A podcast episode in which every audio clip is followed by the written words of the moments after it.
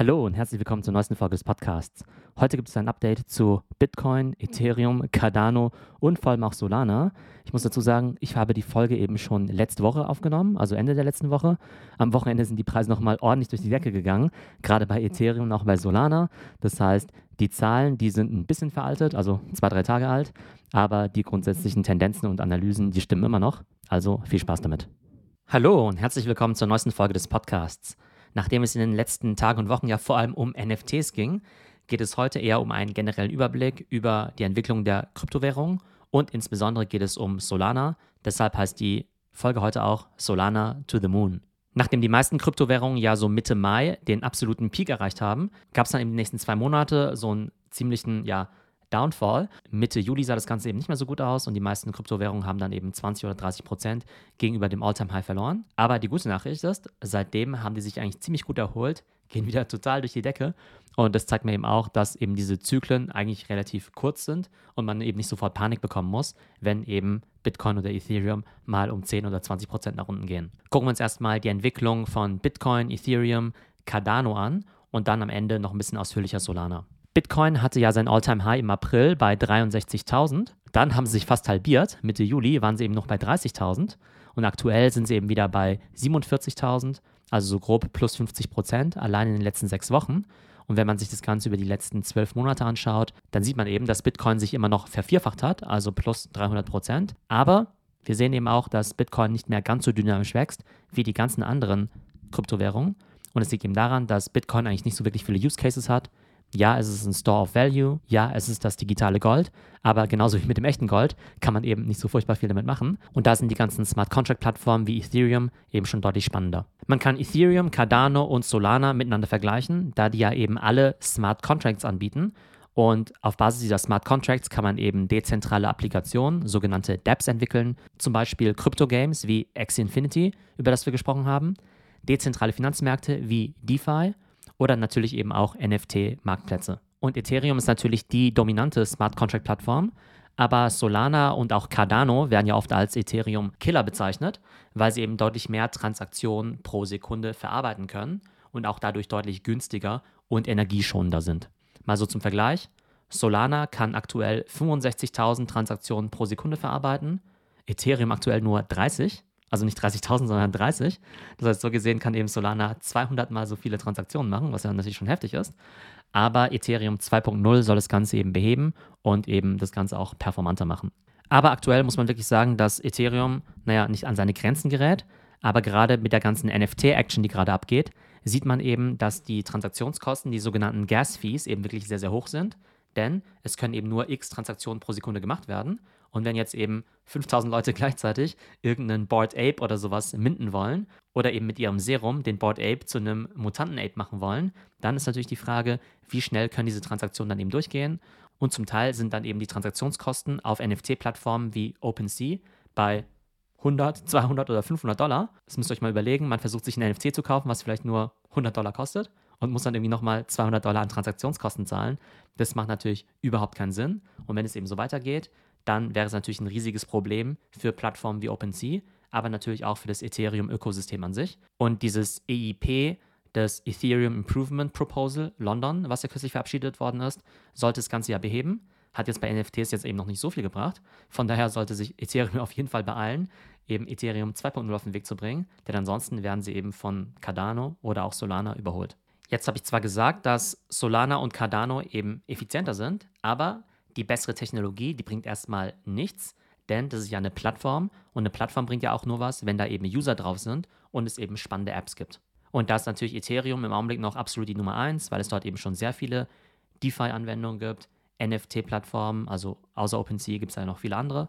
Also diese ganze Smart Contract-Welt, die dreht sich im Augenblick eigentlich nur rund um Ethereum. Und der Erfolg von Cardano und Solana, der steht und fällt natürlich damit, dass eben User auf die Plattform draufgehen und es natürlich auch spannende Apps gibt. Aber Solana beispielsweise, die holen da eben gerade auf. Es gibt jetzt auch eine Solana-basierte NFT-Plattform, die heißt Solanart, Solana und dann RT, Art wie Kunst. Und das ist quasi das OpenSea von Solana. Und es ist eben ganz interessant, dass man dann eben so ein paralleles Ökosystem hat. Auf der einen Seite eben Ethereum und dann eben Solana. Die NFT-Plattform von Ethereum heißt eben OpenSea. Es gibt natürlich auch noch viele andere. Die von Solana heißt dann eben Solanart. Auf Ethereum braucht man eben die Metamask Wallet. Auf Solana zum Beispiel die Phantom Wallet. Und auf Ethereum bezahlt man natürlich mit ETH und bei Solana mit Sol. Und diese NFT-Plattform bei Solana, die hebt auch schon ziemlich ab. Im Augenblick gibt es da ziemlich viele Copycat-Projekte, die eigentlich genauso aussehen wie die auf Ethereum. Also auf Ethereum gibt es ja die CryptoPunks und auf Solana gibt es jetzt eben die Sol-Punks, also quasi die Solana-Punks. Die sehen eben so ähnlich aus, sind bei weitem noch nicht so wertvoll, aber auch gar nicht mehr so billig. Und auf Ethereum gibt es ja den Board 8 Yacht Club und auf Solana gibt es jetzt die DGen Ape Academy, also jetzt irgendwie auch nicht so besonders kreativ. Aber da habe ich eben auch gesehen, dass eben der günstigste Affe sozusagen bei Solana vor kurzem irgendwie noch, weiß nicht, ein paar hundert Dollar gekostet hat, eben kurz nach Launch. Und zum Teil haben die jetzt eben auch schon über 10.000 Dollar gekostet. Also Wahnsinn, wie schnell es eben anzieht. Einerseits, weil der Solana-Preis in Dollar eben ansteigt. Ne? Also ein Solana ist jetzt irgendwie, was nicht, über 100 Dollar wert. Vor kurzem eben waren es nur noch, weiß nicht, 10 oder 20 Dollar. Und gleichzeitig die Nachfrage nach NFTs auch größer auf Solana. Und damit geht sozusagen der Preis in Sol dann eben auch hoch. Von am Anfang vielleicht 3 Sol auf jetzt eben 100 Zoll. Und 100 Zoll mal 100 Dollar pro Solana sind dann eben schon 10.000 Dollar pro DGen Ape auf der Solana Blockchain. Schauen wir uns jetzt noch die Kursentwicklung an von Ethereum, Cardano und Solana. Also Ethereum hatte ja sein All-Time High im Mai bei 4200. Mitte Juli ist es dann eben auch runtergecrashed, mehr als halbiert auf 1800. Da hätte man mal den Dip kaufen müssen, ja. Habe ich leider nicht so stark gemacht, ja, aber eigentlich totaler No-Brainer. Aktuell ist es fast wieder bei 4000. Das heißt, Ethereum hat sich in den letzten sechs, sieben Wochen wieder fast verdoppelt. Und in den letzten Monaten ist es immer noch 700% im Plus, also super Performance. Schauen wir uns Cardano an.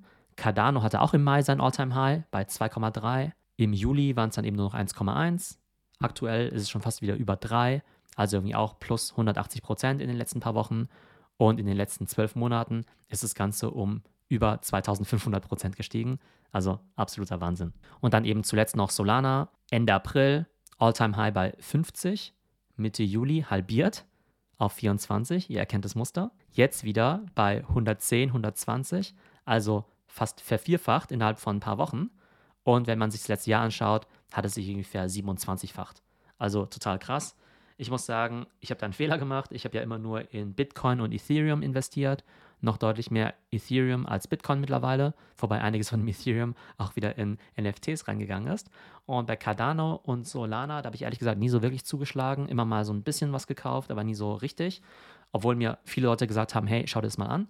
Und mein Learning daraus wäre, dass wenn es halt Kryptowährungen gibt, die irgendwie einen plausiblen Use Case haben oder wo man sagt, hey, das ist jetzt der Ethereum-Killer, dann heißt es zwar nicht, dass es wirklich der Ethereum-Killer ist, aber man sollte es sich zumindest mal ernsthaft anschauen und vielleicht einfach mal ein bisschen investieren, ein paar hundert, ein paar tausend Dollar, je nachdem, was euer Budget ist, weil man dann auch einen stärkeren Anreiz hat, das Ganze zu verfolgen. Zumindest geht es mir so, dass wenn ich nicht selbst investiert bin, dann ignoriere ich das immer, auch wenn auf Twitter irgendwie tausendmal steht, dass es irgendwie total cool ist.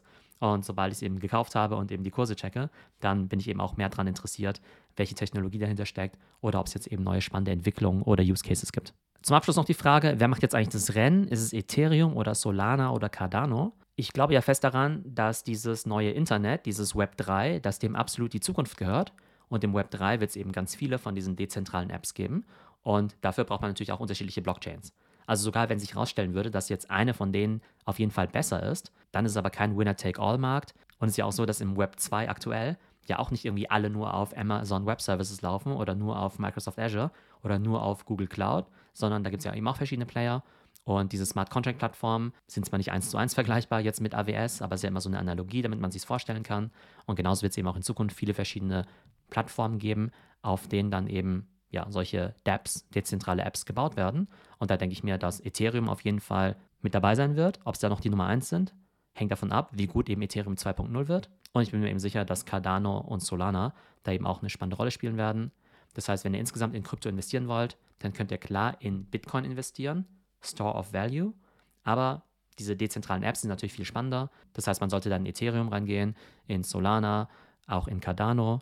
Und früher hätte man vielleicht noch gesagt, hey, ich mache irgendwie 50-50 Bitcoin und Ethereum. Jetzt könnte man zum Beispiel sagen, naja, ich mache irgendwie 25% in Bitcoin und irgendwie den Rest in irgendeinem Split eben zum Beispiel in diese ganzen Smart Contract Plattformen.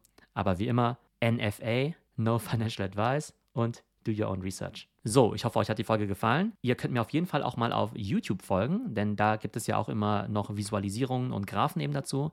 Dann kann man dem Ganzen noch besser folgen.